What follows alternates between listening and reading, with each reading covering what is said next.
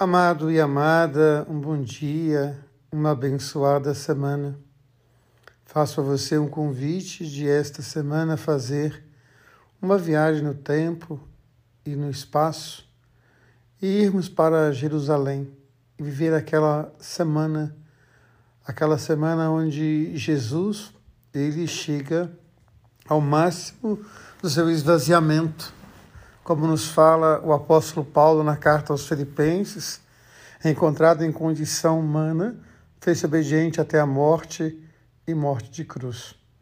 Eu quero relembrar o sermão da Semana Santa de Padre Antônio Vieira, quando ele fala, já disse isso ontem para vocês, mas eu queria insistir nesta reflexão da Arca de Noé. Aquela primeira arca onde Noé se salvou com sua família e mais ninguém. Mas ele diz que Jesus está na segunda arca, que é a cruz. A primeira arca tinha uma porta fechada por dentro.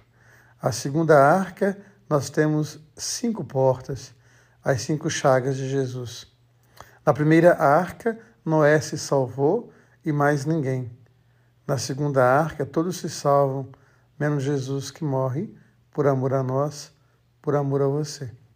E hoje, quando nós olhamos para a leitura da palavra de Deus, ela nos fala do servo. Eis o meu servo, nele se compraz o meu coração, porque ele escuta a minha palavra, porque ele se oferece por amor. Ele é o curador ferido, que nas suas feridas cura as nossas feridas. Ele que não tinha pecado, se fez pecado por nós. E o Evangelho nos traz essa ternura, essa delicadeza da mulher que perfuma os pés de Jesus, da mulher que unge aquele que é ungido, unge com amor, unge com gratidão. Que nós possamos entrar em Jerusalém, caminhar com Jesus esta semana e manifestar a Ele toda a nossa gratidão. Que seja uma semana de espiritualidade e não uma semana de feriado.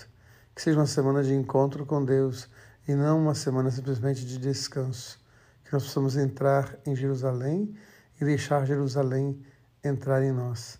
Fazer a Yerushalom, a casa de Deus, a tenda da paz. Lembre-se sempre que Deus ama você. Deus ama em você. E o máximo desse amor é que Jesus se fez a arca, abriu as portas do seu coração para que nós pudéssemos por ela entrar e sermos em Deus. Um beijo no coração, uma semana abençoada. Amém.